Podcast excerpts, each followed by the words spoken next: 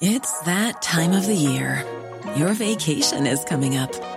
You can already hear the beach waves, feel the warm breeze, relax, and think about work.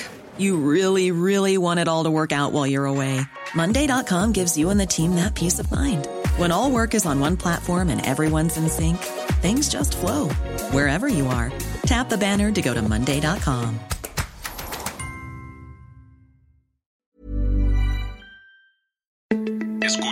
Escuchas, un podcast de Dixo. Escuchas Fuera de la caja con Macario Esquetino. Por Dixo, Dixo, la productora de podcast más importante en habla hispana.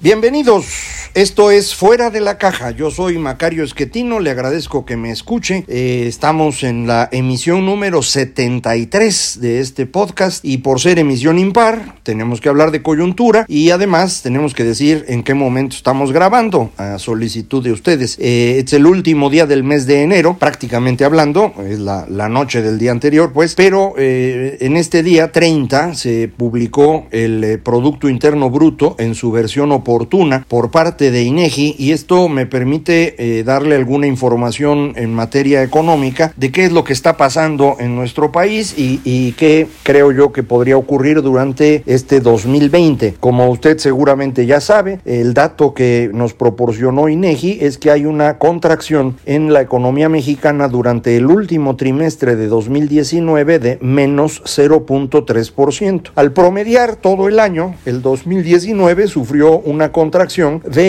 menos 0.1%. Una contracción pequeñita, pero es una contracción a fin de cuentas. Eh, la mayor parte de los analistas esperaban que hubiera una contracción, ya los datos apuntaban muy claramente en esa dirección, pero creo que la mayoría pensábamos que sería una contracción un poco mayor. Esto, bueno, pues eh, cuando se publiquen los datos eh, ya preliminares que se llaman, que son los que se calculan con más detalle dentro de 25 días, el día 25 de febrero, ese día sabremos eh, de qué tamaño realmente fue la contracción. Puede ser cero, puede ser menos punto dos, lo, veremos en su momento. Eh, la diferencia no parece mucha, pero si uno considera que ya teníamos los datos de 11 meses del año y lo único que nos faltaba era diciembre, esta pequeña variación eh, significa que en diciembre pudimos haber tenido un mes muy bueno, un crecimiento de 1%, que en estos momentos es una maravilla, o bien pudimos haber tenido prácticamente estancamiento, 0 0.1% y esto depende de si es menos 0.1 o menos 0.2 el dato para el año entero. Entonces, aunque parezca que es cualquier cosita la variación, en realidad nos estaría diciendo si diciembre ya fue un mes en el que se detuvo la caída y empezamos a mejorar o si todavía no nos eh, podemos eh, llenar de felicidad y hay que aguantar otro rato. ¿De dónde vendría un crecimiento si este ocurriese? Eh, bueno, por un lado, en la industria lo que tenemos y también lo reporta INEGI en esta ocasión, es una contracción bastante severa, diría yo, menos 1.8% durante 2019, que tiene su origen en caídas primero en la industria energética, la minería, que es esencialmente producción de petróleo, que durante la primera mitad del año estuvo cayendo. Después se empezó a estabilizar e incluso cerró el año con crecimientos no muy importantes, pero crecimientos a fin de cuentas. La construcción, el segundo sector que sí cae de manera muy importante, no deja de caer nunca. Solo en el mes de noviembre tuvimos un buen dato en lo que se llama edificación, uno de los tres sectores que eh, forman la industria de la construcción en su conjunto. Los otros dos, infraestructura y obras especiales, eh, siguen cayendo a, doble dígito prácticamente. Entonces, construcción no parecería que, mejore significativamente en diciembre, ojalá y así fuese, ya veremos el dato cuando se publique. Eh, y finalmente, en el caso de la industria están las manufacturas, que no habían tenido caída, estaban creciendo poquito, pero crecían y desafortunadamente han empezado a caer. Esto sí no se debe al comportamiento de, México, de la economía mexicana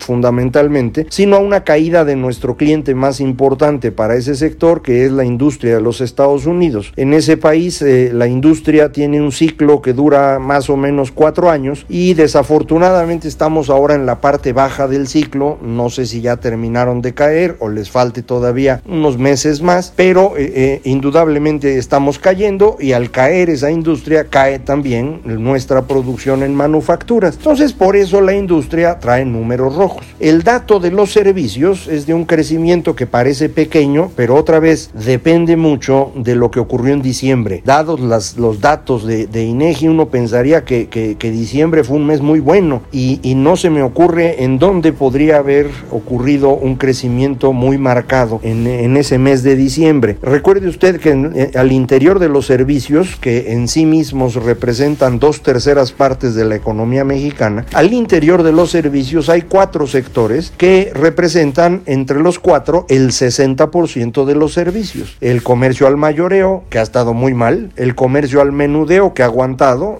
no es extraordinario, pero cuando menos crece 1, 1,5, 2%, no está nada mal. Comunicaciones y transportes, que tuvo un arranque malo de año y luego empezó como a equilibrarse. Y finalmente servicios financieros e inmobiliarios, que han ido cayendo conforme va cayendo la inversión, con un rezago y con un margen muy grande. Los servicios financieros crecían 5 o 6% eh, hace muy poco tiempo y ahora pues ya están en números negativos, así estuvieron en octubre, prácticamente en noviembre y por eso les decía, vamos a ver en diciembre qué más hay. Esto, reitero, es, es relevante saber si, si, tuvimos un crecimiento importante en diciembre o no para eh, estimar si pudiéramos tener un, una recuperación durante 2020. Nuevamente, esto depende de prácticamente los sectores que ya le platicaba. Primero, el petróleo. Eh, si, si, la eh, cifra que dio el director de Pemex en una mañanera hace un par de días es correcta y se produjeron 1.730.000 barriles diarios durante enero, entonces esto significaría un crecimiento de 7% frente a enero de 2018. Nada mal. Esto implicaría solito un impacto sobre el PIB en su conjunto de 0.4%. Entonces, solito el petróleo pesa, es relevante, en buena medida porque esa fue la decisión del presidente de hacer pesar a Pemex. Y bueno, pues ahí está. Vamos a ver si, si efectivamente logran esa cifra que le comento y si durante el resto del año va creciendo, porque ahí estaría un elemento pues de, recuperación de la economía. En términos de construcción, todavía nos falta tener más información, pero otra vez va a depender mucho de edificación, porque infraestructura que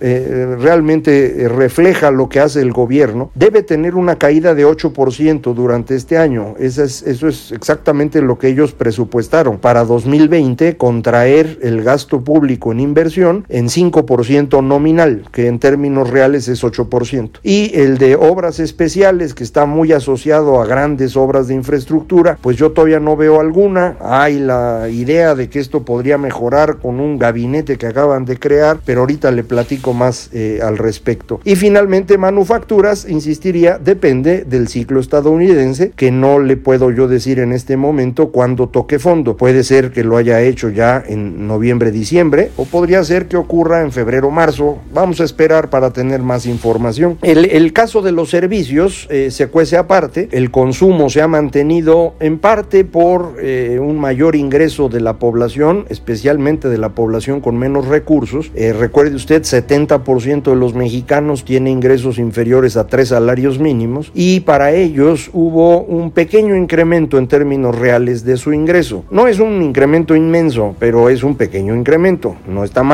Eh, tampoco es el mayor de todos los tiempos ni nada por el estilo. ¿eh? Aun cuando hayan aumentado el salario mínimo, la verdad es que este impacto no se extendió por toda la economía. Entonces, bueno, un pequeño incremento, pero cuenta. Eh, las transferencias del gobierno tampoco me queda claro si están teniendo un impacto en el ingreso de las personas, porque se cancelaron unos programas como Progresa para darlo a otros programas como Jóvenes Construyendo el Futuro. Entonces, el neto de este movimiento al día de hoy todavía no me queda totalmente claro, pero lo voy a estudiar y se lo platico cuando lo sepa. Y finalmente están las remesas que tuvieron un crecimiento en términos de dólares del 100 7% durante el año pasado y pues eh, aunque el, dólar eh, haya perdido un poco de valor frente al peso durante ese año, como quieres un ingreso adicional. Entonces sumando estos ingresos, un poco más de salario real, tal vez un poco más en transferencias y seguramente un poco más en remesas, la gente estuvo comprando y el consumo eh, creció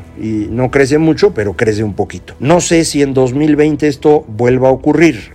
Ciertamente se aumentó el mínimo, ahora todavía más que el anterior, pero ya, ya no sé si esto fue una buena idea o no. A lo mejor ya se pasaron del límite. Recuerde usted que el aumento al mínimo lo que provocó es que una cantidad importante de personas se fueran moviendo de ganar más de dos salarios mínimos a ganar menos de dos salarios mínimos. Concretamente un millón de mexicanos sufrieron ese ajuste. Entonces, aunque los que ganan el mínimo hayan mejorado, los que ganaban distintos múltiplos, digamos, del salario mínimo ya no mejoraron igual. En el conjunto hay mejoría, pero no es el mismo tamaño de la mejoría. El aumento al salario mínimo el año pasado fue 16%, el aumento de los salarios promedio del Seguro Social es 3,5%. Entonces sí hay una diferencia. Ahora el aumento de 20 no sé si pegue en el empleo. Recuerde que diciembre fue un mal mes eh, para empleo, no porque hayan cerrado empresas, sino más bien porque pues dejaron de contratar y dejaron de contratar porque eh, diciembre suele ser un mes en el que las empresas cierran el año y en enero vuelven a contratar mucho. No sé si con el aumento del 20% esto haya sido igual o peor que en otros años. Lo veremos en prácticamente 15 días que el Seguro Social nos ofrezca sus datos. Entonces el consumo pues eh, no, no está claro cómo se vaya a comportar en estos primeros meses del año, pero yo no le tengo mucha confianza. Eh, entonces si la inversión en términos de eh, sector público no avanza y el consumo tampoco avanza, pues lo que nos queda sería la inversión privada. Y para eso es para lo que inventaron un gabinete especial que va a dirigir el señor Alfonso Romo, o que ya dirige, para con ello promover la inversión. La verdad es que este gabinete ya existía, no, no tenía el nombre, pero el equipo del señor Romo a eso se andaba dedicando desde hace algunos meses, a promover la inversión, a hablar con empresarios. El asunto es que no sé qué tanto le creen los empresarios al señor Romo, porque pues él estuvo diciendo hasta el último momento que no iba a haber problema con el aeropuerto y que se lo cancelan. Y luego estuvo diciendo que sí iba a haber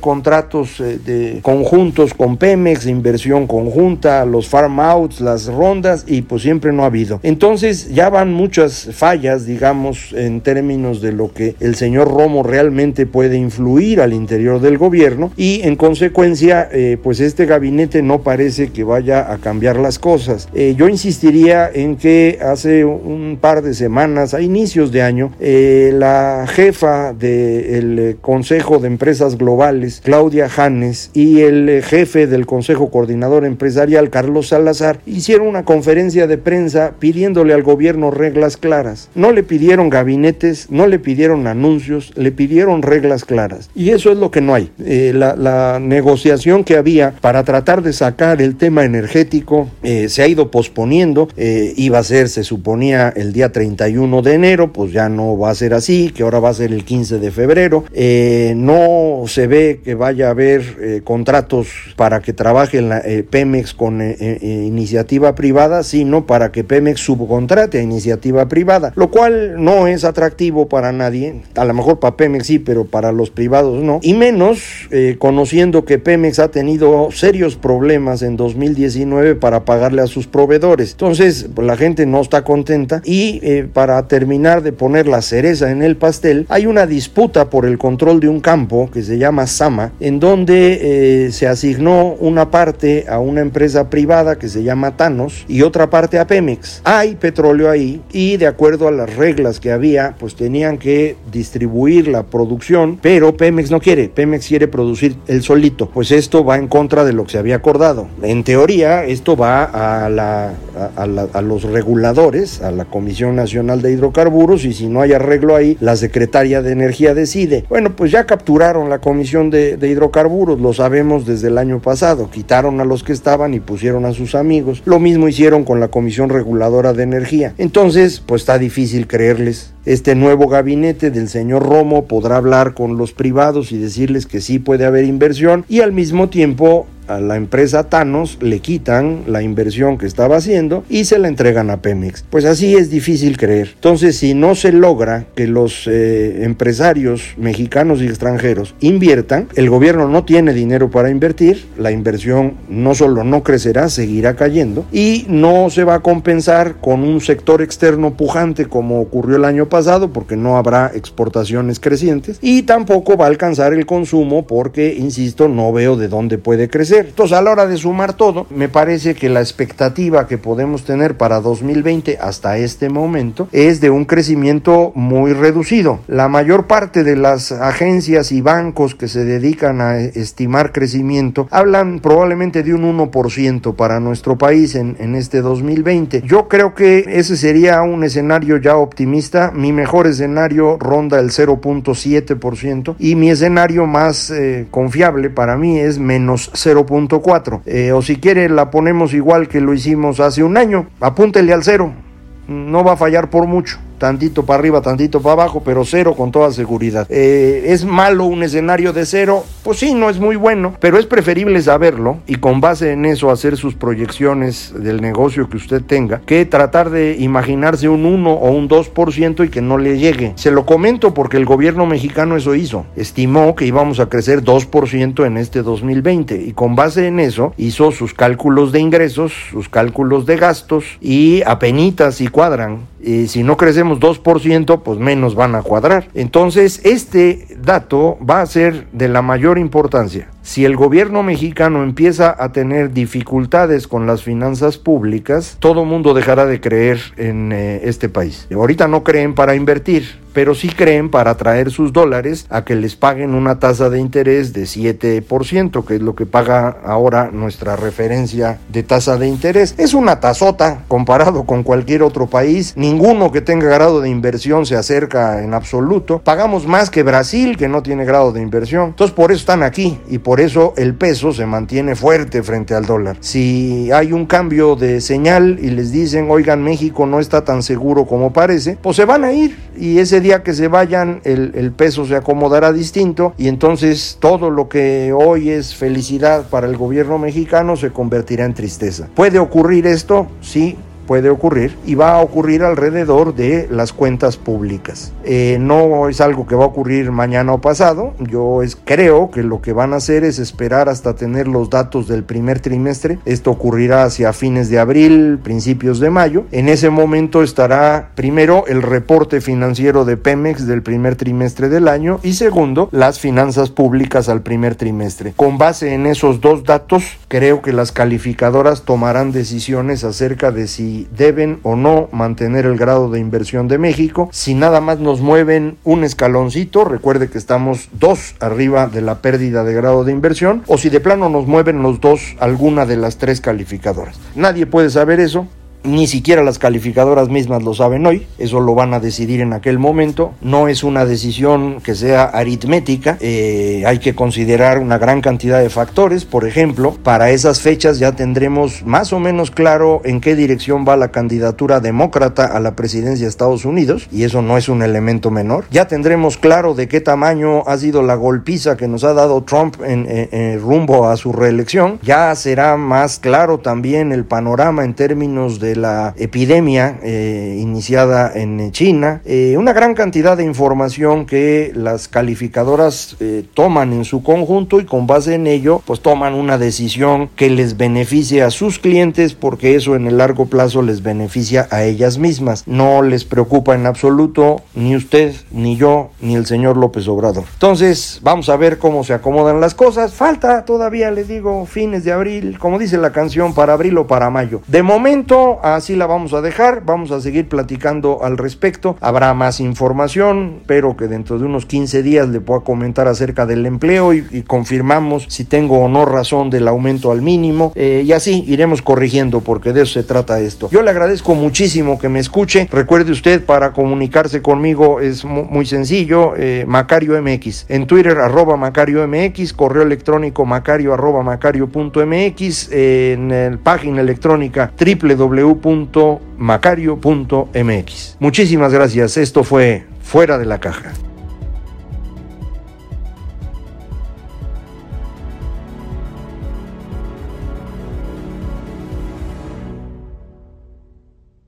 Dixo presentó Fuera de la Caja con Macario Esquitino. La producción de este podcast corrió a cargo de Pedro Aguirre. Coordinación Verónica Hernández. Producción general, Dani Sadia. Hi, I'm Daniel, founder of Pretty Litter. Cats and cat owners deserve better than any old-fashioned litter. That's why I teamed up with scientists and veterinarians to create Pretty Litter. Its innovative crystal formula has superior odor control and weighs up to 80% less than clay litter. Pretty Litter even monitors health by changing colors to help detect early signs of potential illness. It's the world's smartest kitty litter. Go to prettylitter.com and use code ACAST for 20% off your first order and a free cat toy. Terms and conditions apply. See site for details.